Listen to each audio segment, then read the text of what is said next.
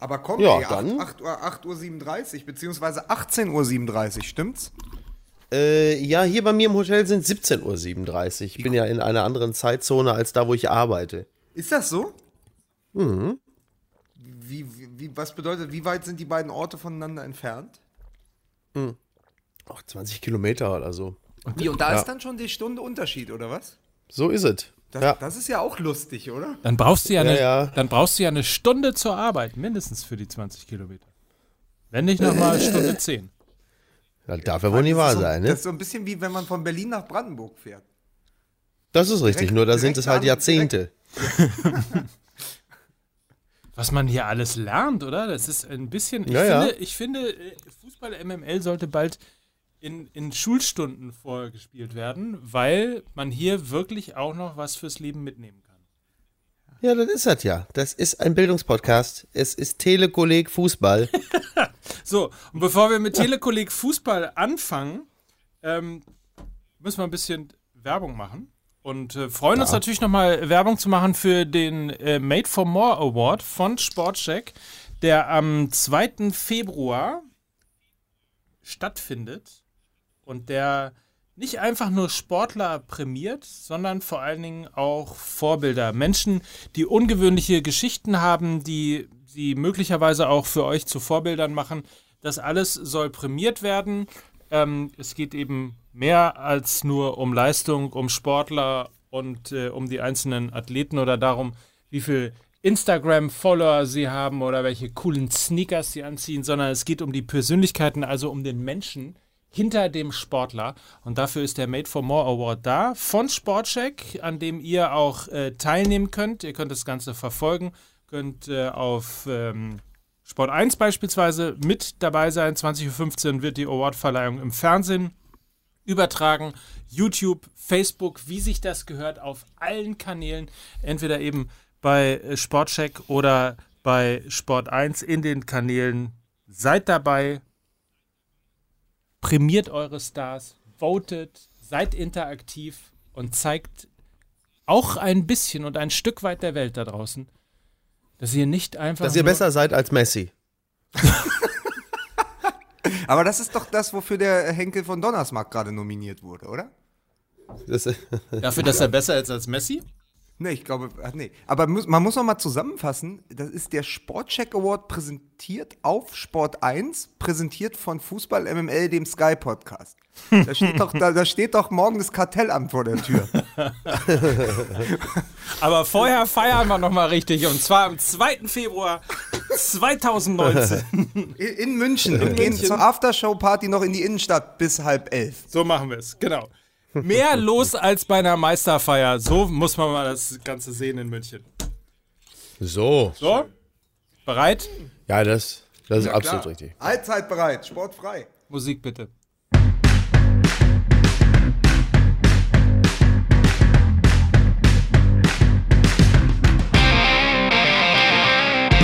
Damit herzlich willkommen, meine Damen und Herren, liebe Kinder. Hier ist die 21. Folge. Hier ist euer Lieblingspodcast. Hier ist Fußball MML oder wie es neulich auch auf äh, Twitter hieß, ein Schlag ins Gesicht für jeden seriösen Fußballfan. Herzlich willkommen. Das schreibt, das schreibt Ach, und sie auf die- die Visitenkarte. ja, das haben Sie Ach, vor, und, die, und, ja, Man muss ja ja, sagen, und das weiß man ja, die besonders seriösen, die äußern sich ja bei Twitter. Das Ja. ist ja bekannt. Man, man muss dazu sagen, es sind natürlich alle auf den Leim gegangen. Äh, wir haben ja ein Zitat rausgeholt, äh, dass du, Mickey Beisenherz, herzlich willkommen übrigens, Mickey Beisenherz, äh, Guten Tag. äh, dass du rausgeholt hast, äh, wo es darum ging, äh, in Europa ist sozusagen der FC Bayern äh, das Bayer Leverkusen. Das haben wir, haben wir geklippt, Das über alle Sky-Kanäle Ja. rausgehauen ich- und natürlich. Was heißt das Zitat rausgeholt? Warum das Zitat rausgeholt? Ich habe es ja nirgendwo rausgeholt. Ich habe es äh, originär in die Welt geblasen. ja, aber So. wir haben das schön grafisch aufgesetzt und über alle Ja, Sky-Kanäle ja rausgeblasen. heutzutage- Das macht ja selbst die Tagesschau heutzutage Ist solche ja Sachen. Ich hätte auch, ich hätte auch, Er ist ja in der Kategorie bestes originäres Zitat auch für den Sportcheck Award. Das wusstet ihr noch gar nicht. Nein, aber es, äh, es ist natürlich schön, äh, dass, dass sich alle aufgeregt haben, insbesondere natürlich Bayern-Fans. Keiner hat natürlich Ganz den neu, Podcast ganz neu bei. Twitter. Ganz neu bei Twitter. Das ist ganz neues Phänomen bei Twitter, dass sich ganz viele Leute aufgeregt haben, obwohl keiner äh, den, äh, den Zusammenhang kennt. Das war, das war, das war eine einmalige, ein einmaliges Experiment bei Twitter, das sich so natürlich nie wiederholen wird. So, also um es nochmal aufzuklären, es ging natürlich nicht darum, dass möglicherweise keine Titel gewonnen werden äh, oder Spieler zu früh äh, abgegeben werden mussten, sondern es war natürlich die finanziellen Möglichkeiten im Vergleich zu Manchester City äh, oder PSG waren gemeint. So, das nur nochmal zur Aufklärung. Lukas Vogelsang, hallo. Hi. Ich mache übrigens ab heute bei der Bird Box Challenge mit und versuche den ganzen Podcast mit verbundenen Augen hinter mich zu bringen. Das, das, das schaffst du. Guck mal, in, in Amerika haben äh, Schiedsrichter im Halbfinale, kurz vorm Super Bowl, das Ganze während eines kompletten Spiels hinbekommen. Dann wirst du das ja wohl auch beim Podcast hinkriegen. Wundervoll. Und ich stelle vor, Mike Nöcker, den Knöchelschal von MML. Den Knöchelschal. Was ist denn ein Knöchelschal? Ach, wir, wir, wir, der sprachen doch, Knöchelschal! wir sprachen doch gerade über Dinge, die auf Twitter gelesen werden und kommentiert werden, ohne zu wissen, worum es geht. Und ich fasse kurz zusammen. Der Postillon hat gesagt, weil doch junge Menschen, Mover und Shaker wie du, Ja. mittlerweile freie Knöchel tragen, auch im Winter, Ja. zu ihren wirklich farbenfrohen Boots oder Ja. Sneaker, hat der Postillon geschrieben, jetzt große Mode, der Knöchelschal. Daraufhin hat das Sat1 Frühstücksfernsehen ein Knöchelschal entwickelt, ist damit in die Fußgängerzone gegangen, um Leute damit zu konfrontieren. Woraufhin das Video gepostet wurde und alle sich aufregten, dass Sat1 so dämlich sei, nicht zu verstehen, dass es ein Witz vom Postillon war, ohne das Video zu gucken, an dessen Ende aufgelöst wird, dass Sat1 Frühstücksfernsehen den Postillon gelesen hatte und deswegen den Knöchelschal entwickelt hat. Das ist, also das ist tatsächlich Twitter in a nutshell. Social Media 2019, herzlich willkommen. Ich, ich übrigens, äh, vielleicht reden wir jetzt mal über Fußball. Äh, und weil du mich schon so nett anmoderiert hast, vielen Dank dafür übrigens. Ich bin, ich bin ja Stier und, und äh, als Stier mag man ja Kontinuität, ne? Und äh, Kontinuität heißt, äh, Peter Bosch verliert wieder, nur eben nicht mehr in Dortmund. Ja, aber eigentlich hätte er die ersten sieben Spiele ja erstmal gewinnen müssen. Ja, das stimmt. Das stimmt. Ja, aber er fängt andersrum an. Ach so. Nur, nur Ach so. ist das schlecht, wenn man in der, in der Rückrunde einsteigt als Trainer. Wenn man erstmal die ersten sieben Spiele verliert, um zu gucken, wie die Mannschaft so läuft, dann steht man relativ schnell, äh, relativ schlecht da. Das ist absolut richtig. Man- Was man klimpert das eigentlich so, Mike? Sag mal, weiß nicht, bist Mike, du da wie Mr. hast- T? Hast du da irgendwie so 20 Goldketten um oder was ist da los? Ich trinke Wasser. Aber es, es, klingt, es klingt so, als Ja, würdest du die ganze Zeit Gewichte heben.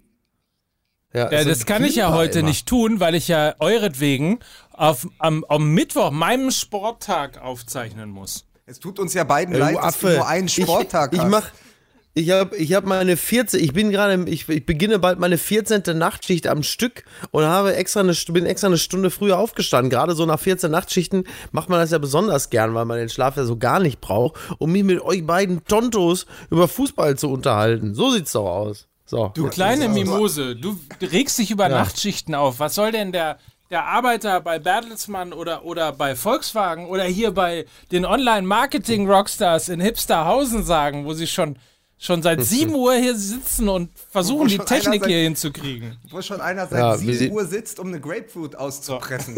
Genau. Fürs ganze So Leute, jetzt lasst uns mal aufhören mit der Schwallerei. Lasst uns mal über Fußball reden, finde ich. Ich hab's versucht. Ich wollte, ich wollte sagen, Peter Bosch, guckt euch mal die Statistik an, was, und guckt euch vor allen Dingen nochmal das Spiel an, was Bayer Leverkusen mit der Offensive, über die wir schon so oft gesprochen haben, dahin gezaubert haben. Es ist ja nicht zu verstehen und am allerwenigsten für äh, Borussia Mönchengladbach, die mit einem 1-0 nach Hause gefahren sind, wie dieses Spiel so ausgehen konnte.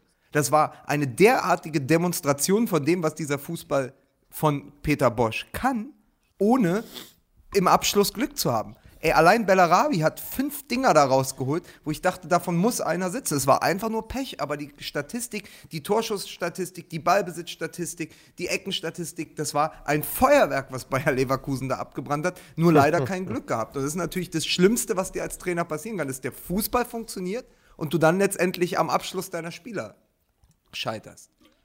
Das stimmt. Also du hast, du hast noch Hoffnung für, für Bayer Leverkusen. Den Plattenwitz zum Anfang, äh, du glaubst irgendwie schon im nächsten Spiel, ich meine, das nächste Spiel ist äh, äh, der beliebte äh, Werksklassiko äh, Wolfsburg gegen Leverkusen. Ah, herrlich. Ähm, also, da bin ich mal gespannt.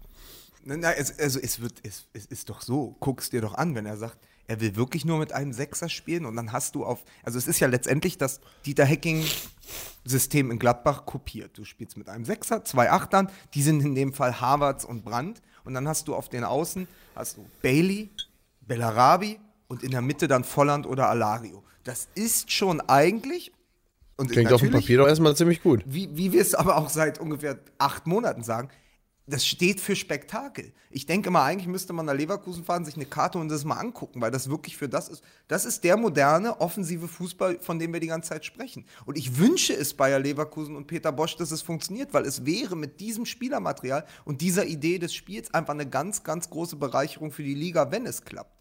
Ivan Klasnitsch ruft gerade an. Soll ich, soll ich mal rangehen? Ivan, Morgen. ich muss dich gleich zurückrufen. Ist das okay? Ja, ja. Okay. Du bist hier bei Fußball MML. Willst du mal kurz Hallo sagen? Ja, einen wunderschönen guten Morgen. Guten Morgen. so. Bis später. Tschüss. Boah, dass aber jetzt auch Mikes Freundin anruft. So, das nur mal am Rande. Hier, Ivan kommt. Ivan kommt. Der Ivan kommt. ja. Wir wussten, immer, wir, wir müssen uns ja selber mal loben. Ne? Wir hatten ja tatsächlich schon in einer Folge den aktuellen HSV-Präsidenten zu Gast Ja, bei Fußball MML. überhaupt. Was Wir haben ihn zu einem Zeitpunkt gehabt, als noch niemand ihn kannte. Ja. Aber das, bei, bei Also, Olli Wurm klappt also- alles, ne? Ja. So, brauchst du ein Taschentuch? Äh, ja, die Klimaanlage ist hier ähm, auf äh, 24 Grad runtergedreht. Ja. Von 40. Ja. Aber auch Ja. genau, äh, also fast vor einem Jahr, ne? Ich war in Australien, du warst, glaube ich, fast in Australien. Und dann habt ihr äh, Fußball MMM gemacht. Nur, ich der, nur ich als der Bodenständige war zu Hause. Alle. Du, äh, Mike Nöcker, du warst gerade hör zwei auf, hör auf Wochen, jetzt, hör auf jetzt. du warst gerade zwei Wochen jetzt. in der Karibik Hör und bist jetzt. 53 Stunden hingefahren für eine 58 Stunden Party. Ja. Übrigens auf Aber, Netflix. die, aber das ist schön, dass Netflix- das Amt ihm die Delfintherapie bewilligt hat. Und deshalb, ähm, was ist doch schön. Ich war, ich war, äh, ich habe versucht, auf, äh, weil ich auf Netflix Fire gesehen habe, die Dokumentation über die Monsterparty, die nie stattgefunden hat, äh, habe ich versucht, das nachzumachen. In der Tat. Das, ist, Das scheint jetzt irgendwie das große Ding zu sein, ne? Dieses Feier. Ich habe das, es poppt immer irgendwo auf. ich habe da Guck noch dir, nichts das, gesehen. guck dir das an, das ist unglaublich. Ey, ganz ehrlich, wer das gesehen hat, also Doku auf Netflix Fire, die größte Party auf den Bahamas, die nie stattgefunden hat, inszeniert von Ja Rule. Ja. Ey, dann, da- dann können Okay, wir auch, dann, dann, interessant. können, dann können wir auch innerhalb von zwei Wochen ein MML, allein wir, ja, wir waren ja nicht eingeladen beim 1 Live Podcast Festival, deswegen machen wir ein MML Podcast Festival nur mit uns auf dem Maifeld vorm Olympiastadion. Wir laden 250.000 Leute ein, ja, Riesenbühne, genau Jay- wie es gut, das schaffen wir, wir können das. Jay-Z kommt, alle da. Blink, Bling 182. Stimmt, die waren auch da. großartig. Und, wir, und wir holen, wir holen extra nochmal, wir, wir, wir graben eine kleine Insel, die wir dann irgendwie Pablo Escobar wi- widmen. Also, ich, ich, um aber wirklich jetzt mal den Bogen zum Fußball zu schaffen. Kennt gerne. ihr, kennt ihr, wir waren schon bei der Witze-Arena letzte Woche, aber kennt ihr Ingo ohne Flamingo? Nein, Also das Empfehlung. ist mir nicht Ingo, bekannt. Und ich Ingo bin ohne Flamingo darüber. ist ein Typ in einem Hawaii-Hemd und passendem Sakko mit einem Entenkopf und einem Glitzermikrofon, der vor Ja. 15.000 Leuten auftritt. Der hat einen Schlager rausgebracht, der heißt, glaube ich, Saufen, Saufen den ganzen Tag oder so. 22 Millionen Klicks auf YouTube. Und der war früher Fan äh, beim BFC Dynamo, wie ich jetzt gelesen habe. was hat das jetzt mit Fußball zu tun? Einfach Dass wir den natürlich einladen. Wenn wir Podcast-Festival auf dem Maifeld machen, müssen wir natürlich Ex-BFCler Ingo ohne Flamingo einladen. Verstehst du? Das ist genau das Niveau. Ich komme mal zurück, apropos genau das Niveau. Ich komme mal zurück äh, zum Fußball und, zu, und zwar zu äh, Hannover 96, weil es mir gerade einfiel.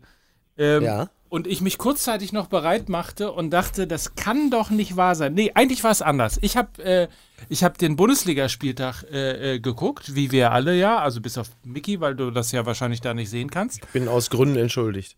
ähm, und dachte, Mensch, irgendeiner kommt doch bestimmt auf die Idee, nachdem er irgendwie die Vorbereitung noch mitgenommen hat und irgendwie einen Treueschwur äh, auf den Trainer Mhm. irgendwie losgelassen hat, kommt doch bestimmt irgendeiner auf die Idee und wird nach dem ersten Spieltag, nach der Hinrunde, äh, dann äh, äh, nervös und er lässt den, äh, und entlässt den Trainer, weil ähm, ja, verloren unten drin, keine Hoffnung mehr, jetzt müssen wir die Ja. Wende schaffen und so weiter und so fort. Und dann gab es ja tatsächlich äh, diese Geschichte vom, vom, vom Kicker, ähm, dass angeblich schon Gerhard Schröder ähm, Martin Kind Jetzt ist mein, jetzt ist mein Stichwort. Ne? eigentlich, eigentlich wäre das dein Stichwort gewesen. Aber du bist auch entschuldigt, du bist krank oder zumindest angeschlagen. Äh, dass sie zusammengesessen haben und André Breitenreiter äh, rauswerfen wollten. Und äh, ich, ich, ich tippte schon, fing schon an zu twittern und dachte irgendwie so. Und äh, jetzt haben die Aber wichtig ist, hat Gerhard Schröder direkt in Asien Nachfolger gesucht. möglicherweise, möglicherweise. Aber jetzt mal, jetzt mal ernsthaft, das lässt ja drei Varianten offen, ne? Also Vari Variante 1, es stimmt. Äh, da, dann finde ich irgendwie, muss sich so langsam irgendwie der Verein überlegen, ob er sich nicht einfach abschaffen sollte, weil das natürlich großartiger Schwachsinn ist, auf Tabellenplatz 17 ähm, mit dem Trainer in die Vorbereitung zu gehen. Also darauf zu hoffen, dass er die Wende schafft und dann schafft er ein Spiel Ja. nicht und äh, dann, dann entlässt du ihn. Also das Ja, ist das ist wirklich ein ganz beliebter Doofmanns-Move. Das sollte man wirklich schon mal gar nicht machen, ja. Ja. Variante 2 ist, es stimmt nicht. Da muss ich mir dann tatsächlich die Frage stellen, was hat sowas überhaupt, was hat eine solche Meldung überhaupt in der, in der Zeitung zu suchen? Ähm, weil das natürlich, und es ist immerhin der Kicker gewesen, weil es natürlich nichts anderes ist als, äh, als, als miese Stimmungsmache, also nach dem Motto, wir, wir, wir hauen mal so eine Nebelkerze raus. Wo könnte es am ersten funktionieren, die Geschichte mit dem Trainer? A, nehmen wir Hannover, weil da ist eh immer irgendwo ein bisschen, bisschen labil, was die Stimme äh, angeht. Und äh, die, die dritte Variante, es stimmt, aber Martin Kind hat vorher meinen Tweet gelesen und hat es dann äh, doch gelassen, hat sich gesagt, nee, kann ich jetzt nicht machen.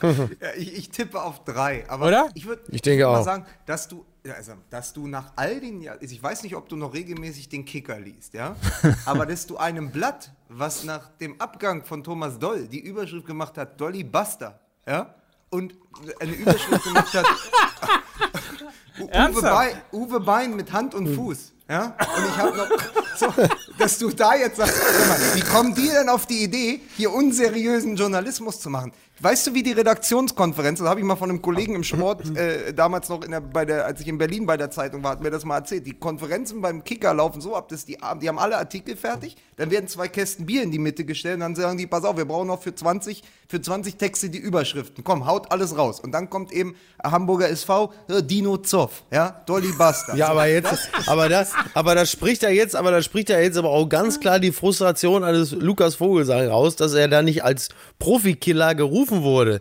Ne? Dann hätte nämlich, hätten nämlich drei Pullen gereicht, dann wärst du da wieder weggefahren. die hätten die zweite Kiste der- gar nicht der aufmachen müssen. Der Unterschied ist, bei mir ist das Hobby. Ja? Ich nerv euch, ich nerv euch mit, ja, und ich mache das zu Hause. Aber ich würde das nicht, nicht in einer Redaktionskonferenz. Und, und ich muss mal Warte, sagen, Ich weiß jetzt nicht unbedingt, ob man, ich weiß jetzt nicht unbedingt, ob man ein Störungsbild als Hobby bezeichnen sollte, aber grundsätzlich ja.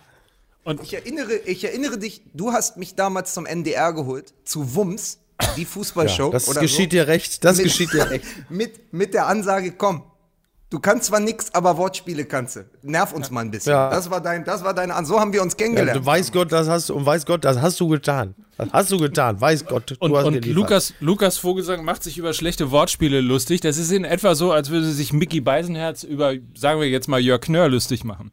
Aber ey, ich habe immerhin, ich habe immerhin zum Ende des, ich habe schon vor Jahren im Elf Freunde Live-Ticker die Überschrift gemacht zum Ende vom ersten FC Kaiserslautern, der Betze macht das Licht aus. Ja? Aber So, jetzt habe ich, oh Gott.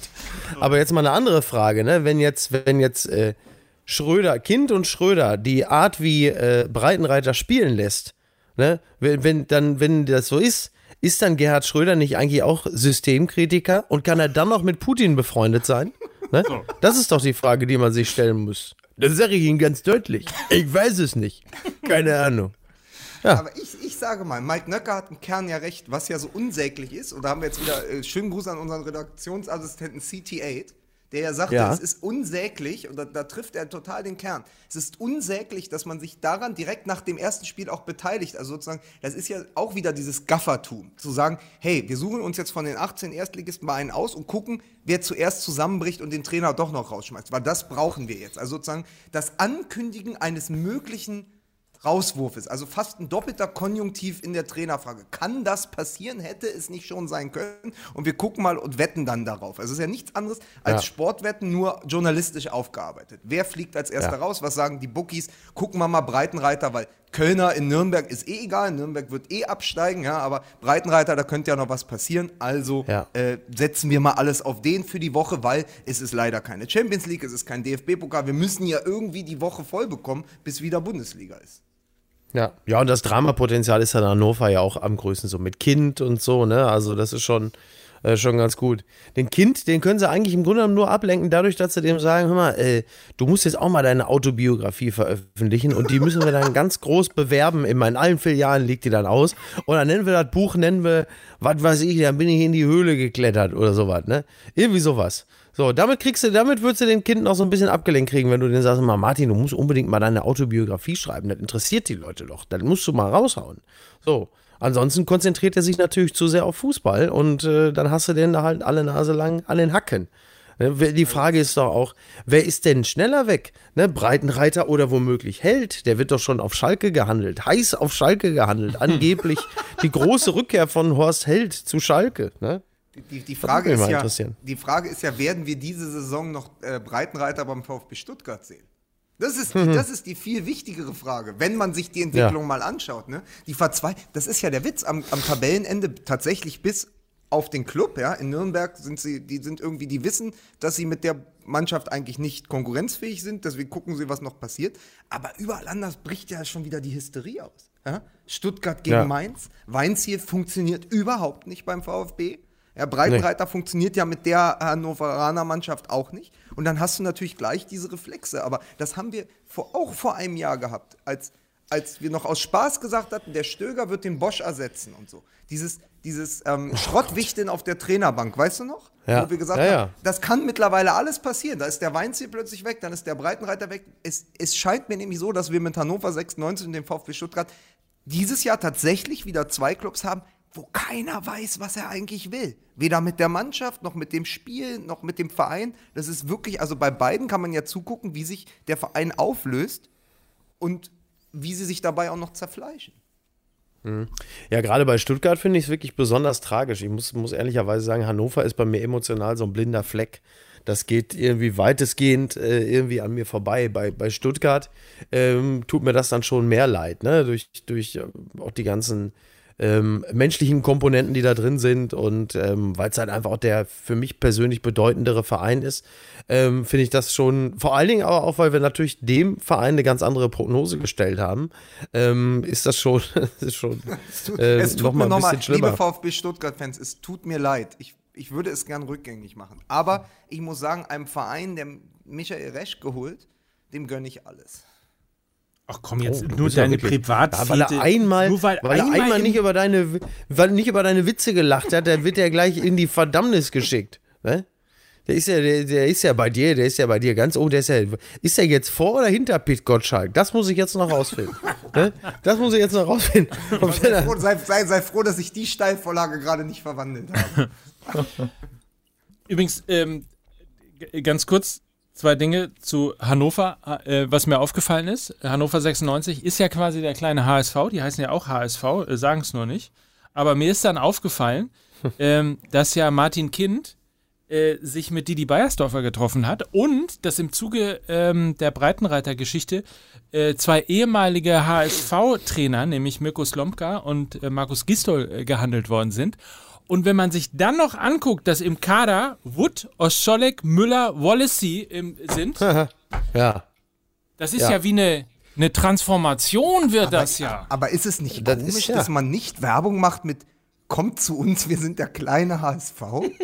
Aber das ist ein geiler Claim. Das ist ja wirklich Ja, Leute, und jetzt stehe ich hier am Trainingsgelände vom, von Hannover und da sind sie der Wolle C und der Wood, ne, ja, und ich winke dazu, oh Scholleg, der Schneehase. Ja, ich bin, Ja, ich bin mit dem Fahrrad. Ich mu muss sagen, es gefällt mir nicht. Der Anfahrtsweg ist weiter. Da ich mit dem Fahrrad jetzt auch über die A7. Da Leute, melden sich Leute und sagen, Peter, du kannst hier mit dem Fahrrad nicht lang. Ja, das ist nicht zu fassen, Arschlöcher. Ne, ich bin schon mal da. Mirko Slomka, guter Mann. Äh, alles vom Abstieg bewahrt. Ich bin schon mal da. Ich komm, ich warte auf dich. Ich bin hier. Wer ist denn Wolle C? Was? Wo- Wolle Wolle C. Wolle C. Wolle, Wolle C. Wolle geil. C. Punkt. Ne? Wolle C. Ja. ja, das ist das ja. Wolle C ist großartig. Aber ist doch wirklich toll. Kommt nach Hannover, wir sind der kleine HSV. Das sollte Ja, man das, ist- das sind nun wirklich Lokrufe. Ja. ja mal- wirklich tolle Lokangebote. Ja. Also Stuttgart, aber was denn in Augsburg los? Also auch da ist ja, ähm, ist ja eher ein Verein, den man da unten drin nicht erwartet hätte. Ne? Es- Ey, ihr es kommt mir, ganz ehrlich, ey, ich sitze hier um 18 Uhr in Australien, bin todmüde und kriege hier nur Namen wie Hannover, Augsburg, ey. Wie wollt ihr mich denn mal irgendwie mal ein bisschen euphorisieren, ja? Ist doch nicht zu fassen. Sitze hier eine halbe Stunde lang und höre nur irgendwie Hannover. Pass auf, du hängst, du hängst seit Augsburg, 14 Tagen mit, mit, du hängst seit 14 Tagen mit F-Promis im Dschungel ab. Da hast du es doch verdient. Ja, dann musst du mir doch nicht noch F-Promis nennen. Dass wir, dass wir dir noch mal ein paar C-Promi-Vereine hier um die Ohren hauen. Ja, das ist ja nicht zu fassen, ne? So, Herrlich. ja. Naja, die, die Tommy Piepers der Bundesliga werden mir hier eins äh, präsentiert, ne? Aber, aber äh, beim, beim, bei Augsburg habe ich gedacht, dass es bei denen genau andersrum läuft als sonst immer. Sonst fragt man sich spätestens nach dem 20. Spieltag, wie haben die es denn geschafft, sich klammheimlich auf Platz 7 einzunisten, mit Ambitionen äh, auf Höher und Europa. Und Ja. plötzlich haben die es geschafft, sich klammheimlich im Abstiegskampf einzunisten. Und es hat wieder niemand mitbekommen. Man denkt ja, Ja. immer so, Augsburg, das sind mittlerweile die Unabsteigbaren. Ja, der Baum wird schon irgendwie lösen. Also die werden Ja. am Ende wieder Achter, Neunter, Zehnter maximal. Vielleicht schaffen sie es plötzlich doch noch nach Europa, weil sie eine Siegesserie starten, ja, weil sie irgendwie nochmal Aufwind bekommen. All das ist möglich. Und plötzlich guckst du auf die Ge- Ergebnisse und denkst so, oh, vielleicht geht es dieses Jahr in die andere Richtung und Augsburg muss tatsächlich aufpassen, dass das Momentum, das sie sonst immer nach oben getragen hat, irgendwann in der Mitte der Serie, sie plötzlich jetzt nicht verschlingt. Ja, und nach unten und sie nach unten durchgereicht werden. Ist Finn Bogerson noch verletzt oder ist er wieder zurück? Das, ähm, Ja, der ist bei der das war ja doch. Ja, es war doch, war doch auch immer einer der, der Garanten äh, in Augsburg für Tore. Und ich glaube, der war auch eine ganze Weile verletzt, oder? Das ist auch sozusagen deren Lebensversicherung. Ich glaube, das ist der einfach, aber der ist noch nicht wieder in der Form, die er hatte, Ja. als er zurückkam und gleich drei Tore geschossen hat. Ich glaube, gegen Freiburg. Ja, weil sie haben ja, war. Weil sie haben ja, sie haben ja tatsächlich wirklich sehr gut, so die erste Halbserie war ja soweit in Ordnung, ne? Mit äh, Gregoritsch und Finn Bogerson, da hat man ja auch schon wieder gesessen und gesagt, ach guck mal an, äh, kaum ist äh, so jemand wie Gregoritsch vom HSV weg, dann, äh, dann äh, scheppert es da regelmäßig. Und ähm, das war doch eigentlich eine Zeit, Zeit lang ganz gut. Also du hast ja gesagt, klammheimlich. Also genau so, dass ich es auch nicht wirklich mitbekommen habe, dass man da so langsam nach unten durchgereicht wurde. Aber wüsstest Ähm, du aus dem Kopf jetzt, auf welchem Platz die stehen? Äh, nein, weiß- aber deine, deine Worte lassen ja so Platz 15, sag Ja, mal, als Schluss 14, zu. 15, Ja, ich weiß ex es gar exakt, Platz 15. Ein Punkt gut. vor der Relegation, also Ja, ein das- Punkt vor Stuttgart. Und das ist natürlich Ja. für so einen Club wie Augsburg ganz gefährlich, weil sie ja eben unter dem Radar fliegen und weil sie eigentlich sich ja in diesem Gefühl der Sicherheit schon gut eingerichtet haben in den letzten Jahren, dass es schon irgendwie klappt, ja. Aber da machen dann andere Vereine natürlich von unten Druck. Die können nur, Augsburg kann letztendlich nur hoffen, dass, also Nürnberg muss ich ernsthaft sagen, ich habe das Spiel ja gesehen am Wochenende mit dem halbgefrorenen Platz. Ja, wir haben noch Raureif im 16er. Ja, also gegen Hertha, eine Hertha-Mannschaft, die auch noch Probleme bekommen wird in der Rückserie leider und trotzdem chancenlos gewesen. Also ich glaube, Nürnberg kann man getrost sagen, das ist so das Paderborn, das Darmstadt, äh, so in dieser Saison. Es ist nicht, auch die Mannschaft, wo wir am Anfang, ich weiß auch, wir haben vor der Saison gesagt, fällt euch aus dem Kopf ein Nürnberger ein.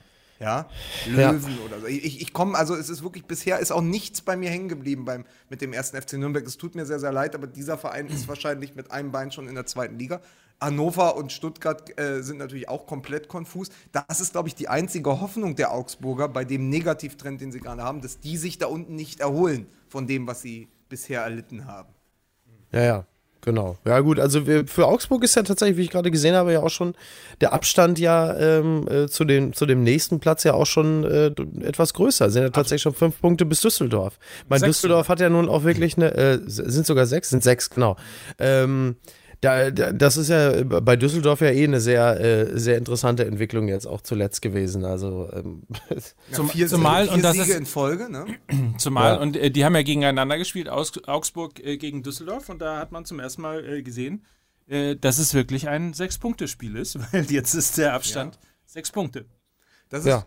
Aber, da, aber das stimmt ja, diese Sechs-Punkte-Spiele sind ja, das ist ja nun wirklich kein Unsinn. Ja? Also, das Nein. ist tatsächlich, ich freue mich übrigens auch schon auf Freitagabend, Hertha gegen Schalke, auch ein Sechs-Punkte-Spiel. Ja? Man, möchte es nicht, man möchte es nicht wahrhaben, aber es ist so. Aber es ist natürlich zu der Phase, kannst du dich natürlich dann absetzen. Und was, und das muss mir nochmal sagen, nach dem ganzen Wahnsinn in, in der Winterpause und nach diesen schon drei Siegen in Folge von Friedhelm Funke, nach dem Irrsinn dann in die Rückrunde zu starten, wieder mit einem Sieg und das einfach Ja. wegzulächeln und so mitzunehmen. Also vielleicht wird am Ende der Saison Friedhelm Funkel auch Trainer dieser Spielzeit werden. Also mit dem, was er da leistet in Ja. Düsseldorf, weil ich nicht finde, dass Düsseldorf jetzt zwingend den besseren Kader als Stuttgart, Hannover oder sogar Nürnberg hat, ja? sondern da wird einfach Ja. sehr, sehr seriös und sehr schlau gearbeitet. Und Funke ist auch einer, das ist der Trainer neben Dieter Hecking, der sich jetzt in seinem Spätwerk nochmal richtig neu erfunden hat. Weil der nochmal sagt, pass auf, ich meine, der, der ist seit ungefähr 1970 dabei, ja. Aber jetzt nochmal zu sagen, ich, ich, ich nehme einen Verein wie Düsseldorf und ob, verändere meinen Fußball so, dass er in der ersten Bundesliga funktioniert mit diesem Verein, das ist schon stark. Das habe ich ihm nicht zugetraut. ja. Schalke. Müssen, wir müssen über Schalke reden, oder? Ja, ich Ähm, war ja Äh, da. ja, man muss immer über Schalke reden, ne? Ja. Ja. Ich war ja, ich, ich, ich musste ja dort, also ich durfte, also wie sage ich denn das jetzt? Ich, dur- ich war eingeladen, ich durfte dort sein, schönes Stadion. Ist es auch. Ist es auch. Ich, ich mag die Arena wirklich extrem gerne. Aber, das, aber, da gerne. aber Mike, wir waren doch da, wir waren doch da, Deutschland gegen die Niederlande und da habe ich mich so wohl gefühlt, weil das Dach zu war und weil es nicht so kalt war. Jetzt haben sie das Dach aufgemacht, ne? Mhm. Das ist wirklich eine Kühlbox. Also bei minus 1 Grad und dann, also sagen wir mal, das, das Positive, ich habe auch mit dem Schalke Ultra Kai Feldhaus gesprochen, das Fantastische und Gänsehautmoment ist natürlich das Steigerlied, Licht aus, überall Ja. die Lichter und so. Ja. Aber danach, wenn die Lichter wieder an sind, gehen die Lichter ja trotzdem aus. Ja? So, dann beginnt, Also, dann beginnt ich- Schalke 04 Fußball zu spielen. Und das ist wirklich eine Geduldsprobe gewesen, wenn man guten Fußball mag. Also ich weiß nicht, wie es dir gegangen ist. Ich habe ja ähm, das Spiel auf dem Sofa gesehen, äh, während du im Stadion warst. Ähm, ich bin tatsächlich eingeschlafen. Und am Ende, Ich habe ich hab, ich hab 90 Minuten lang gezittert. äh, aber weil es so kalt war. Ja. Nein, aber man, man, man muss sagen, was natürlich die Leute auf Schalke beschäftigt hat, und das muss ja auch unser Thema sein, wir haben auch im Vor vorher schon mal drüber gesprochen, worüber wir dann sprechen werden. Es ist natürlich so, wir haben die letzten Wochen kein gutes Haar an Schalke gelassen und haben gesagt, die verlieren ihr Gesicht, jetzt ist Naldo in Monaco und so. Und dann haben wir gesagt, ja, immerhin haben die den Fährmann noch im Tor. Der letzte echte Schalker, damals von Chemnitz gekommen, über Frankfurt wieder zurück, der legitime Nachfolger von Manuel Neuer der jetzt kurz vor dem Spiel von Tedesco ersetzt wurde durch den legitimen Nachfolger des Neuer-Nachfolgers, nämlich Minimanu Nübel. Und Mann, war da was los rund ums Stadion. Also die Lager waren gespalten. Die einen haben gesagt, wie könnt ihr das machen? Jetzt auch noch den Ralle, unseren Fährmann, unseren Kapitän auf die Bank setzen. Und die anderen haben gesagt, ja hallo, sag mal, habt ihr die Spiele nicht gesehen in der Hinrunde? Ja, ja. Kapitän hin oder her, aber der hat uns sechs, sieben Punkte gekostet, ja, und der ist mit dem Ball am Fuß ungefähr so begabt wie Marcelo Bordon, ja. So, also muss man ja wirklich einfach mal gucken, was passiert. Und dann muss man sagen, ich war auch, ich bin da reingegangen ins Stadion und dachte, wie kann man das machen? Ne? Fährmann ist auch noch auf der Eintrittskarte gewesen und so als Bild. Ich gedacht, wie kann man das machen? In einer Situation wie jetzt, sozusagen die ganze Hövedes-Schiene nur eins weiter hinten im, im Tor zu fahren. Jetzt auch noch den Trainer, äh, den, den, Entschuldigung, den Kapitän zu, zu, zu dupieren. Aber man muss sagen, dass die Leistung von Nübel und auch die Reaktion des Publikums Tedesco in diesem Fall recht gegeben haben. Ja, also ähm, natürlich ein gefährliches Spiel, muss man sagen. Ne? Wenn du dich irgendwie dann auf so einen Positionswechsel einlässt, äh, dann hast du natürlich, wenn das nicht funktioniert, die Fans sofort gegen dich.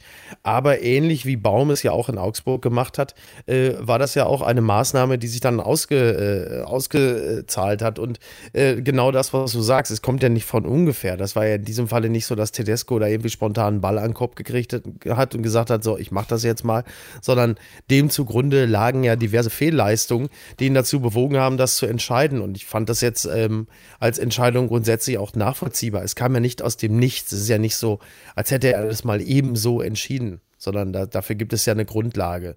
Und dann kann man das, glaube ich, auch als Fan äh, nachvollziehen, mal abseits der, der Emotionalität und der emotionalen Bindung zu dem Typen äh, Fährmann. Ne? Es also, ist, es ist halt so, ich sag mal so, am Ende hält dir Folklore keine Punkte fest.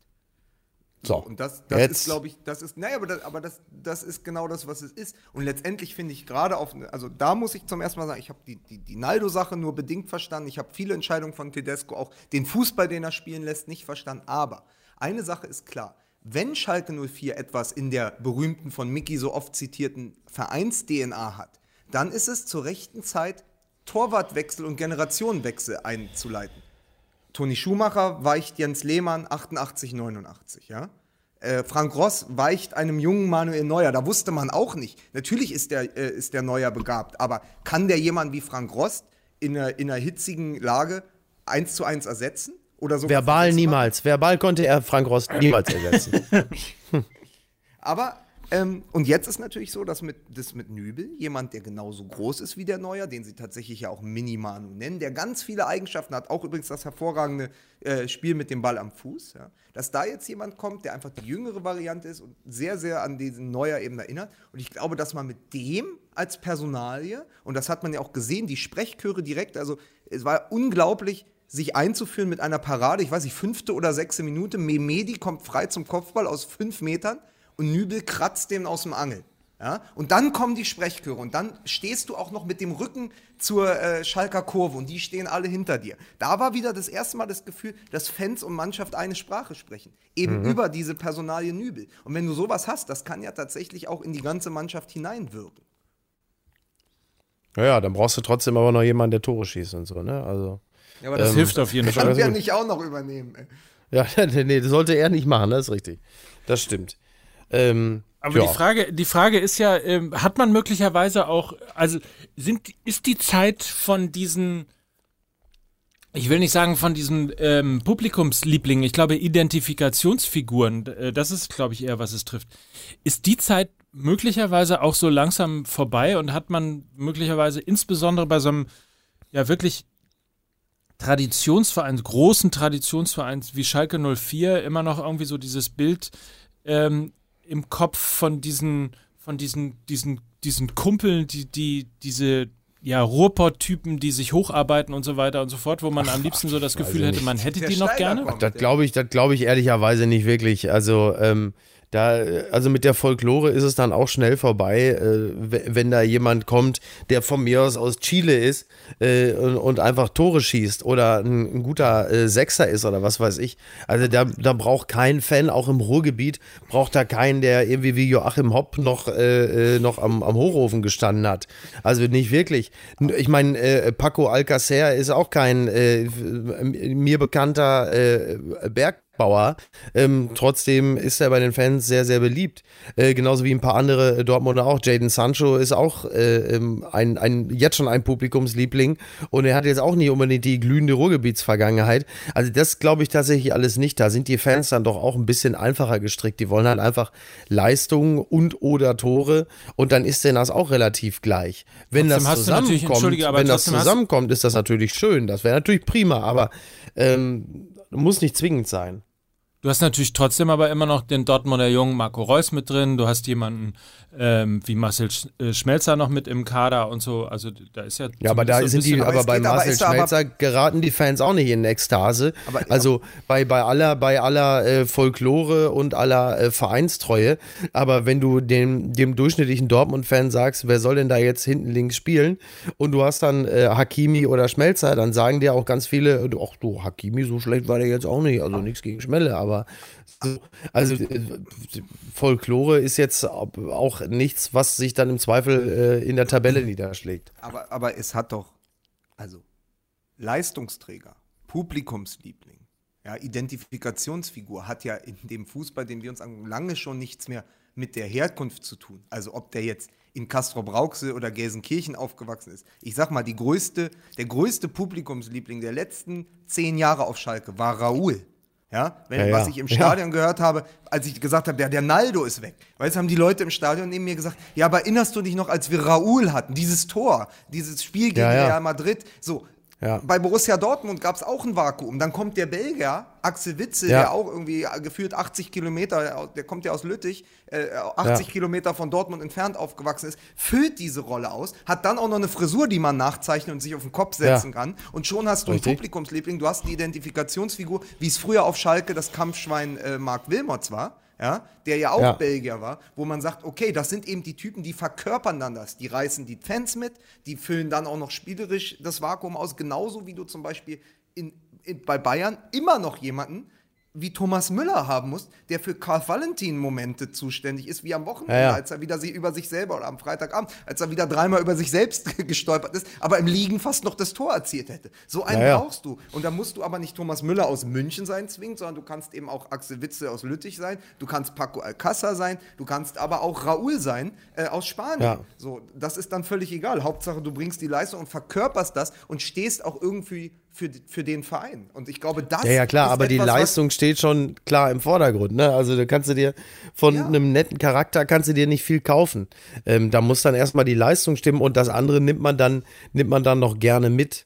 So. Ich hatte nur den Eindruck, ich, ich verstehe euch total, ich hatte nur den Eindruck, dass man, dass man bei, beim FC Schalke ähm, diesem Phänomen sozusagen ein, ein bisschen länger nachgehangen hat und ähm, ja, relativ, relativ schnell durch Hövedes, durch Naldo und jetzt durch Fährmann ähm, auf den Boden der Tatsachen gesetzt worden ist und im Grunde genommen da so schleichend äh, versucht wird, möglicherweise auch eben eine neue Struktur einer Mannschaft mit aufzubauen. Ja, aber was wäre denn also gewesen, wenn ein, was wäre denn gewesen, Entschuldigung, Miki, wenn ein Transfer wie Omar Mascarell von Frankfurt oder Rudi, die natürlich alle qua Position schon nicht so richtig, also qua auch dem, wie sie auftreten, dazu nicht taugen. Aber was ist denn, wenn einer dieser Transfers in den letzten Jahren mal eingeschlagen hätte, ja, und mal zehn Zauberpässe gespielt hätte und drei Traumtore geschossen hätte und im Interview noch was Lustiges gesagt hätte, wie da Costa in Frankfurt. Schon Ja. wäre der, weil die Menschen danach lechzen, schon wäre Ja, der klar. der neue Publikumsliebling auf Schalke. Es ist doch bezeichnend, dass sie auf Schalke sich an Burgstaller, Sache? Burgknaller! Danke. dass sie sich an Burgstaller, das ist so geil, der gespielte Witz hier, Äh, dass sie sich an Burgstaller klammern, ja, einem Spieler, der von Nürnberg aus der zweiten Liga äh, gekommen ist und dass sie dann mit Cedric Teuchert diesen Transfer nochmal kopiert haben, um zwei davon zu haben, ja. Also es ist doch wirklich, wirklich einfach bezeichnend, dass sie einfach die falschen Spieler geholt haben. Du musst ja nur jemanden mit der richtigen Qualität und dem bisschen dem, dem Zauberfuß auch haben, der dann eben für die Tore steht. Also so, so jemand wie ich meine, sie hatten ja jemanden wie Raphael, ja, der von Hertha kam, der dann, der, der, bei Gladbach auch lange Publikumsliebling war. Aber solche Spieler gibt es eben auf Schalke nicht. Viele andere Vereine haben die. Da gibt es eben diese Identifikation. Und du kannst dich, das sage ich dir, du kannst dich mit drei, vier guten Spielen oder zwei, drei schönen Toren auch sofort in die offenen Herzen auf Schalke spielen, weil die Natürlich. einfach nur darauf warten, dass da mal einer kommt, der mal wieder Bock hat zu kicken, ja. Also ich meine, Genau. eine Mannschaft, eine Mannschaft, die sich fußballerisch an Caligiuri aufrichtet, ja, die hat generell ein Problem. So, Was eigentlich mit Weston. McKenney? Ja, aber, aber Weston McKenney ist, ist jung, der schwankt noch, der hat jetzt auch noch nicht die drei, sieben Interviews gegeben. Der hat zwar, wir reden jetzt ja wieder, der hat natürlich, der hat natürlich die Axel Witzel, Jaden Sancho und äh, wie heißt er, Reese Nelson Frisur. Aber da muss noch ein bisschen mehr kommen. Und der hat auch echt, das war in der ersten Halbzeit echt low, was der gespielt hat. Aber ich glaube, das ist am ehesten so einer. Wenn der da hineinwächst, der kommt dann, der hat dann schon ein bisschen Stallgeruch, weil er ein bisschen länger schon da ist. Aber wie gesagt, du kannst sowas auch von außen holen. Borussia Dortmund hat bewiesen, dass du dir Publikumslieblinge, dass du dir Identifikationsfiguren auch ranzüchten oder holen kannst von außen. Hör mal, Das ich stelle mir das gerade vor, dass das Gespräch zwischen äh, Clemens Tönnies und Christian Heidel exakt so stattgefunden hat. Also alles, was du jetzt gesagt hast, ist ziemlich genau das, was sich Christian Heidel ungefähr jeden fünften Tag auf Schalke im Büro von Tönnies anhören muss, wenn er mal wieder hochzitiert wird. All diese Sachen. Ne? Ja. Und, wenn er mal wieder ähm, durch einen Fleischwolf gedreht wird. Richtig. Und die Frage ist jetzt noch, äh, wie lange äh, wird er sich das noch anhören müssen? Oder wie also, lange hört er ähm, sich das noch an? Bevor, so. bevor er diesen Ringtausch mit den, den Ringtausch macht mit Held in, in Hannover. ja. Aber Ja, wobei ist- ich nicht glaube, dass Heidel, wobei ich nicht glaube, dass Heidel nach Hannover gehen möchte. Wie kommen wir, aber wie kommen wir denn jetzt, ja, von Schalke 04, warte mal, Ich vom, weiß, von noch- ich Schalke weiß, worauf du noch Schalke willst. 04 und dem Vakuum an Führungsspielern und Typen zu Kevin Ja. Prince Boateng. Ja, ich wusste natürlich auch, wo die Reise hingeht. Ich finde es ich find's einfach eine wunderschöne Poate im Weltfußball, dass, dass äh, Frankfurt, die Eintracht, die logische Karrierestation zwischen dem AC Mailand und dem FC Barcelona ist. Das finde ich einfach wunderschön. ähm, und ähm, ja, was eine lustige Meldung. Oder? Also, äh, ich meine, klar, jetzt kann sie natürlich Dennis Diekmeyer auch wieder Hoffnungen auf Real Madrid machen, aber ähm, da, das ist schon, das ist schon, äh, schon, schon sehr cool. Das Einzige, was ich nicht, und freut mich sehr für ihn, weil er ist ja einfach echt ein geiler Typ und äh, hat eine, eine sehr interessante Entwicklung genommen, eine tolle sportliche Entwicklung auch hinten raus. Ähm, trotzdem wundert man sich natürlich. Ich wundere mich weniger aus äh, der Sicht von Kevin Prince Boateng, der ja eigentlich in Mailand äh, oder in Italien sein wollte, nahe bei der Familie, von der er sich ja offensichtlich gerade getrennt hat. Da kann man durchaus nachvollziehen, dass er sagt, auch weißt du, du, ich habe eh gerade Krach mit der Alten, gehe ich nochmal zum FC Barcelona. Aber ähm, Wie man das so macht. Wenn man Richtig, Krach mit der richtig, Alten hat. richtig, Geht man äh, halt zum FC Barcelona. Also ich, ich für meinen Teil, ich bin nie zu Barcelona gegangen, so wie kann ich ja sagen. Äh, äh, ich Wenn- bin mal ab und zu zurück nach Kassel Brauxel gefahren, aber, Aber ähm, wenn es mir hier in Mülheim schlecht geht, dann fahre ich die 20 Minuten mit dem Auto in die Essener Innenstadt und gehe in die Barcelona. ja, toll, herzlichen Am Glückwunsch. Kennedyplatz. Äh, ja, die, oh Gott, ja, die kenne ich auch. ähm, äh, nee, aber interessant finde ich, ähm, also A, dass, der- dass der FC Barcelona ihn holt, ähm, ist sicherlich jetzt auch nicht von allen zu erwarten gewesen. Vor allen Dingen, weil der ja vor ein paar Jahren als Sportinvalide von Schalke weggegangen ist. Ähm, was ich aber interessant finde, ist die Position. Das habe ich ja nun, also Ja. das verstehe ich insofern Absolut. ja nicht, weil er ist jetzt, soll jetzt Backup für Suarez sein? Das ist schon mal Frage Nummer eins, wo man sagt, okay, da ist euch kein anderer eingefallen, der jetzt als Stürmer da sein soll. Und Variante Nummer zwei ist natürlich auch, äh, wenn ich mich recht erinnere, sie hatten ja beim FC Barcelona bis vor kurzem ein äh, Backup für Suarez. Äh, der war allerdings nochmal irgendwie sechs, sieben Jahre jünger und hört auf den Namen. Genau, Gasser. Ne? Oder genau, genau, Gasser. Ne? Also da, ähm, Aber da, das, muss ich, da, da, da muss ich einmal aus der Sicht vom FC Barcelona diesen Transfer äh, durchaus unterstützen und auch verteidigen, weil, also, zum einen, es ging darum, sie haben auch gerade ähm, einen, einen jungen Nachwuchsspieler, der aus La Masia kam, äh, Namen habe ich jetzt nicht drauf, aber der, der wurde, glaube ich, gerade entweder verliehen oder sogar verkauft, weil der gesagt hat, ich will mehr spielen. Mir reicht das nicht, nur Einwechselspieler zu sein für ähm, Su- Suarez, für Messi oder eben für Dembele. Das Ding ist, Ja. dieser Transfer, Kevin Prince Boateng, ist tat tatsächlich die katalanische Version von Sandro Wagner. Es wurde auch hier ein Stürmer gesucht, der sich ohne zu murren 90% der Spieler auf die Bank setzt, so wie Wagner hinter Lewandowski, weil wenn Lewandowski äh, fit ist, spielt er und Wagner spielt halt höchstens irgendwie nochmal gegen den SC Freiburg, wenn es da drauf dann irgendwie das Achtelfinale in der Champions League gibt. So, selbe, selbes, Anforderungsprofil, pro, äh, selberes Anforderungsprofil für Kevin Prince Boateng. Jemand, der sich ohne Murren äh, auf die Bank setzt, genug Erfahrung hat aber, um in den letzten 10 Minuten oder eben, wenn es mal gegen Herakles Almelo oder so geht, ja, oder gegen irgendwen oder gegen irgendeine kleine Mannschaft, gegen Almeria, gegen irgendeinen, irgendeinen Dorfverein aus Spanien, dann die 90 Minuten ähm, sich äh, reinwirft in diese Mannschaft. Und ich glaube, dass das genau diese Rolle ist. Er hat ja gesagt, ich will mich durch meine Erfahrung, ich bin hier, um meine Erfahrung einzubringen und Messi beim Fußballspielen zuzuschauen. Und er kann sein Glück nicht fassen. Aber es macht total Sinn, weil gucken wir uns mal die Qualität der spanischen Liga in La Liga an. Du hast in Deutschland ein viel dichteres Feld, ja. Aber hier kannst du ja außer gegen die Top-Vereine, also es ist wichtig, gegen Real gut zu spielen, gegen Sevilla, gegen Atletico, aber wenn du dann eben gegen die da drunter spielst, kannst du es dir eben auch mal leisten, jemanden wie Suarez auf der Bank zu lassen und auch jemanden wie Boateng spielen zu lassen. Und dann ist es genau richtig, weil es natürlich Suarez für die Champions League entlastet. Und das ist perfekt. Also diese Sandro Wagner-Rolle ist eins zu eins super für Boateng und er hat sie ja 2016 in Las Palmas und ich glaube, das war auch das Bewerbungsschreiben. In Las Palmas hat er ja auch Mittelstürmer gespielt und hat in La Liga zehn Tore erzielt. Und wenn du jetzt Ja, ja. zehn Tore schießt für Barcelona als Backup von Suarez, hast du dann hast du das schon übererfüllt für eine Million Ja. Leihgebühr, ja? Ja, ja. Ja, ja, klar. Äh, wenn man das so betrachtet, macht das auf jeden Fall Sinn. Ähm, aber schon, war schon interessant, also dass, dass dann plötzlich Barcelona äh, auf, auf Boateng zurückgreift. Hätte ich jetzt bei der, bei der Fülle an Spielern äh, auf dem internationalen Markt äh, so, nicht, so nicht erwartet, aber tatsächlich. Ja, Aber wen ja, holt's? Aber also so erklärt, ja die- macht, ja, das- macht, macht Sinn. Das ist ja auch die Diskussion, die die Bayern immer hatten. Die haben immer gesagt, wen sollen wir denn holen?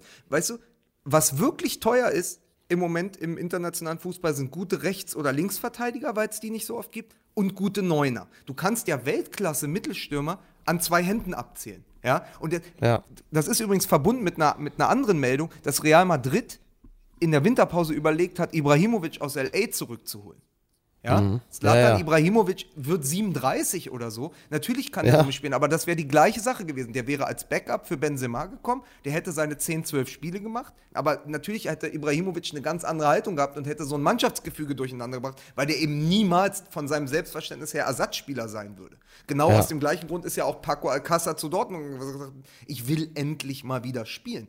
Boateng kann sagen, ey, ich Hat ja super 31, funktioniert.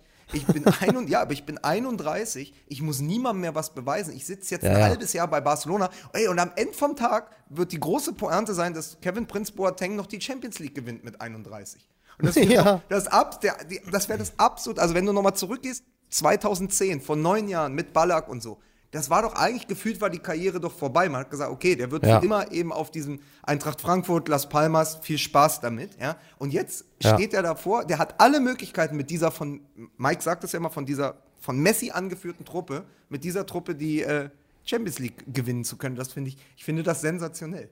Ja, ich finde das auch toll. Das ist wirklich eine tolle Geschichte. Ist ja auch eine hochinteressante Karriere, wenn man das sieht mit den Aufs und Ups und so ist ja.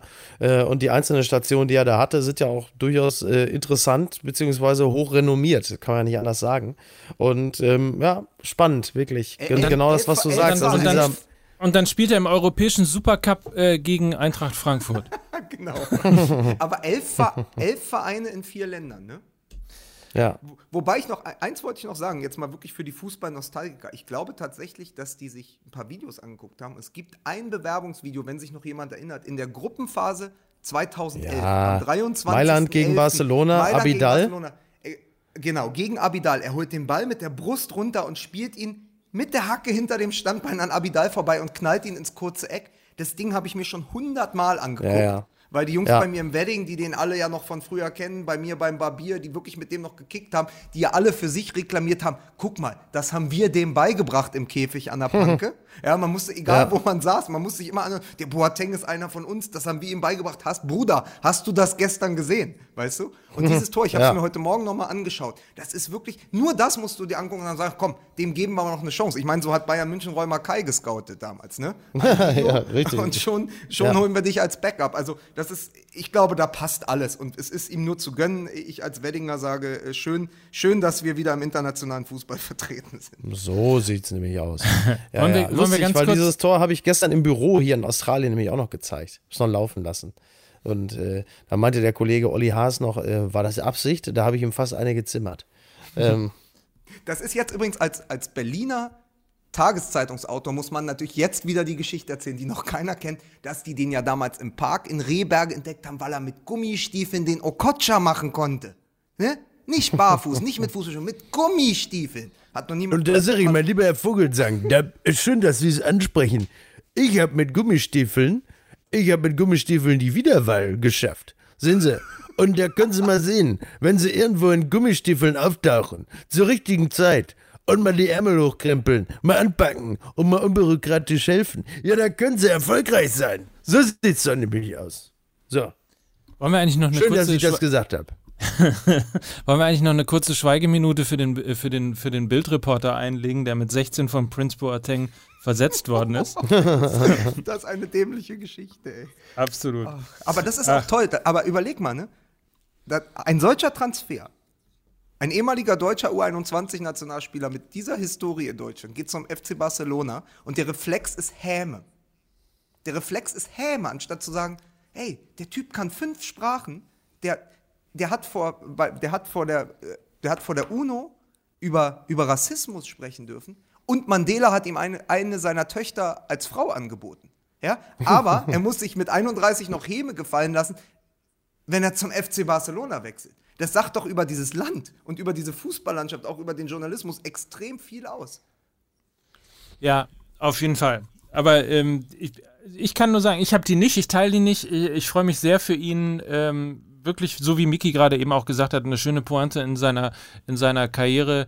Äh, und insofern, wir beklagen ja immer äh, dass es zu wenig Typen gibt im Fußball. Das ist nun mit Abstand einer, ähm, zudem auch noch einer, der sich eben für vieles einsetzt, der Haltung hat. Also geiler Typ, kann man nur sagen, herzlichen Glückwunsch rundum, tolle Geschichte.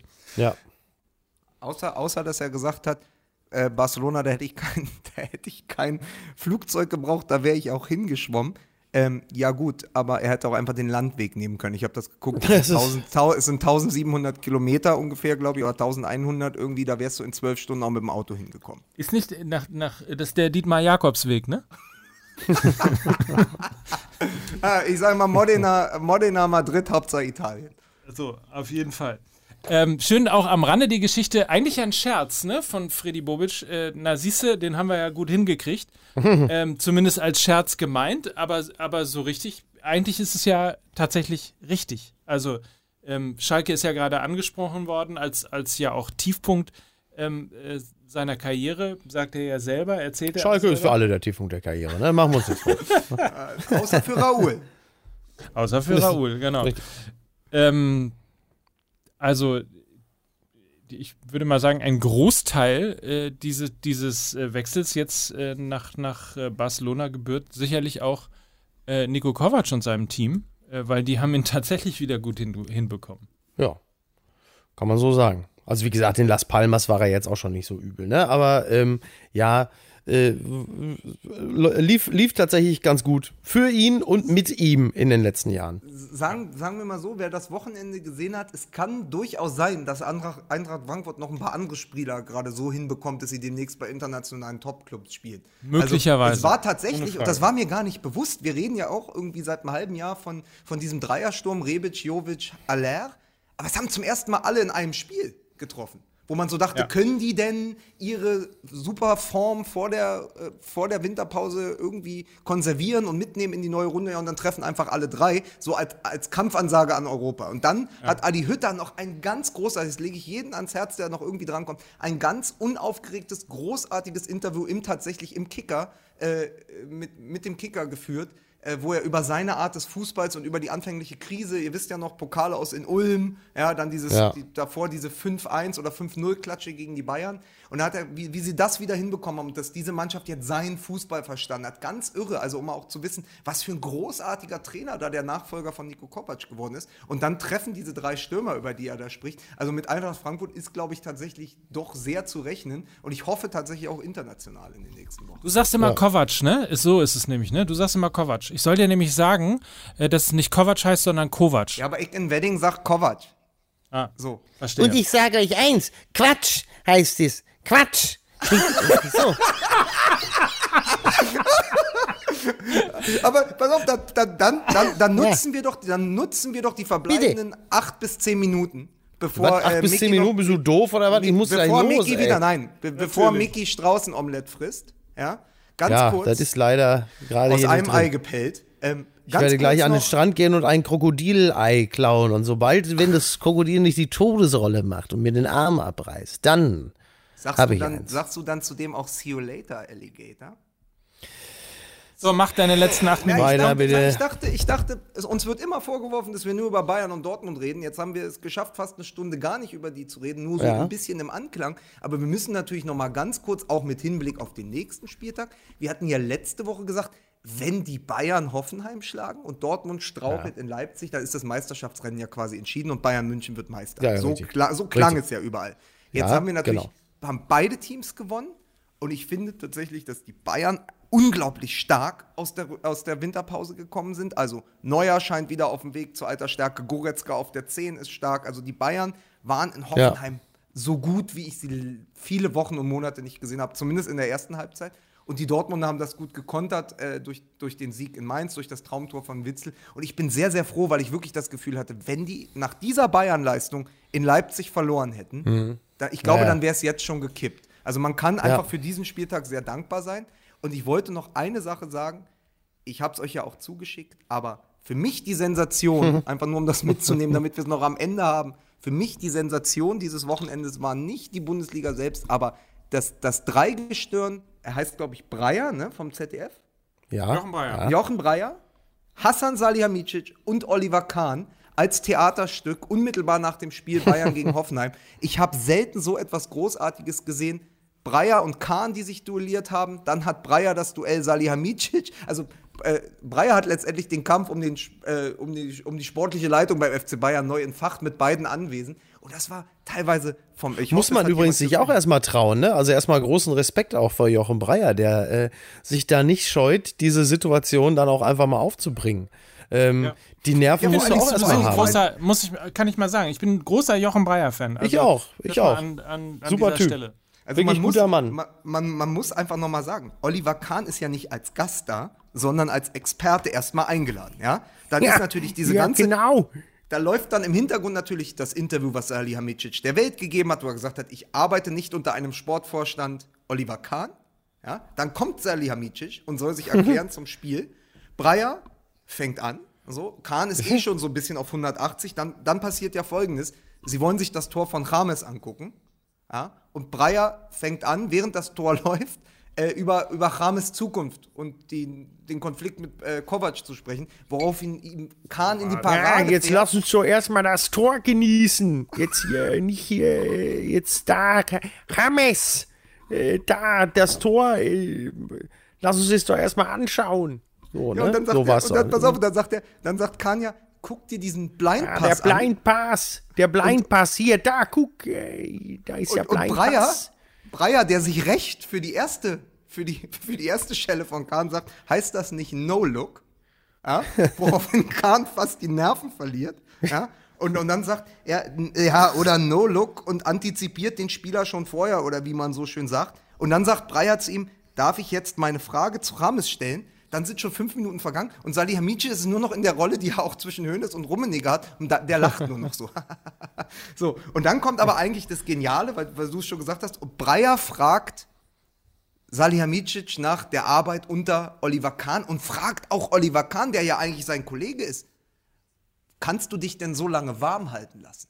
Und in dem Moment zündet was in diesem Studio. Also ich lege es allen ans Herz, sich das anzugucken. Es ist ganz, ganz groß. Es oszilliert zwischen Fremdscham, Voyeurismus und, es hat, und Breyer hat da wirklich etwas geschaffen. Das sind siebeneinhalb Minuten, die diese Saison für mich das mit zu dem Besten gehören, was ich gesehen habe.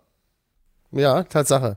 Ist sich so am Kopf kratzt, ne, so, Ja, ich habe das jetzt schon x-fach. Ich weiß überhaupt nicht, warum die Frage. Vor- vor- und dann sagt Salihamidzic, ja, ich habe ja, ich habe ja, ich habe ja nie was gegen Olli gesagt. Und Oliver Kahn, der gefühlt drei Köpfe groß ist, guckt so runter und sagt, naja. also, es ist wirklich, aber äh, Mike, du hast ja gesagt, du, du fandst das einfach nur journalistisch sehr, sehr gut, ne? Ja, ich fand es gar nicht so schlimm. Also in der Tat, ich fand, fand das Interview super. Ich fand es auch, äh, es ist locker und trotzdem irgendwie ähm, ein Stück weit auch investigativ oder zumindest äh, ja, mutig nachfragend gewesen. Äh, also ich fand das tatsächlich sehr, sehr Ja, ja. gut gelöst. Also es war auf Ja. jeden Fall sehr, sehr entlarvend, die beiden da, und das ist natürlich herausragend, in dem Moment, wo beide dort stehen, sie auch so festzunageln. Zu sagen, jetzt Ja, sag doch mal was. Also das Ja. war, Was, was man übrigens mal, was man übrigens mal dazu sagen kann, wenn man auch mal den ersten Part dieses Interviews sich anguckt. Ich meine, äh, wir haben uns relativ oft ähm, ja auch über äh, über Salihamidzic äh, lustig gemacht. Ich finde übrigens, dass er, dass er mittlerweile sehr souverän auch Interviews führt auch, und auch durchaus in der Lage ist, auch mal zu sagen, irgendwie erste Halbzeit super gespielt, äh, möglicherweise die beste Saisonleistung, die, die, die Bayern dieses Jahr oder in dieser Saison gezeigt hat, aber dann eben auch eben nicht zu verfallen der Euphorie und des Ergebnisses zu verfallen ähm, und sozusagen eine Kampfansage dann auch nochmal in Richtung Dortmund zu schicken und sondern im Gegenteil eher die Mannschaft auch für die, für die zweite Halbzeit zu, zu kritisieren oder sie zumindest etwas kritischer zu analysieren. Also da hat er mir tatsächlich sehr, sehr gut gefallen. auch, wenn ihm, Ja. auch wenn ihm Breyer natürlich die entscheidenden Kampfbegriffe soufflieren musste. Aber das, das ja, aber ich habe ihn da schon zum ersten, das ist nicht das erste Mal, dass ich ihn so gesehen habe. Also das hat er schon nach einem anderen Spiel auch gemacht. Aber ich frage nochmal, ihr habt das Video auch gesehen. Findet ihr nicht, der Moment, wo es kippt, also wo es nicht mehr um die Analyse geht, sondern um, um, um Kahn und Salihamidzic und der Breyer fragt, ist so ein Moment, also wie Miki sagt, Kahn kratzt sich am Kopf, äh, Salihamidzic lacht total betreten und erstmal ringen beide um Worte. Es ist so ein Moment, als hätte Breyer gesagt, so Salihamidzic, wusstest du eigentlich, dass Oli Kahn mit deiner Frau jetzt im Urlaub war? So, so eine Situation, also die ersten 30 Sekunden waren so. Also, dass so beide nicht wussten, wie reagieren Ja, wir was da sollst jetzt. du auch groß sagen? Ich meine, Kahn hat ja auch noch gesagt, ja, du hast ja auch unter mir äh, als Kapitän, hast du ja auch. Äh, Es geht doch. Ja, also, ähm, ja, war schon, war schon, war schon amüsant. Aber war gut. wirklich- so, ihr könnt jetzt ein- machen, was ihr wollt. Ich gehe jetzt, äh, ich gehe jetzt in den Busch. Äh, ich äh, habe mir Känguru-Klöten mit Blattgold überziehen lassen. Ich für meinen Teil äh, Ja. hab da jetzt auch Wir mal wissen, nochmal. wir wissen, Gott sei Dank wissen wir ja endlich, dass es kein Plumpsklo ist. Richtig, siehste, ja, d- äh, dank, äh, dank der großen Bildenthüllungsserie. Ja.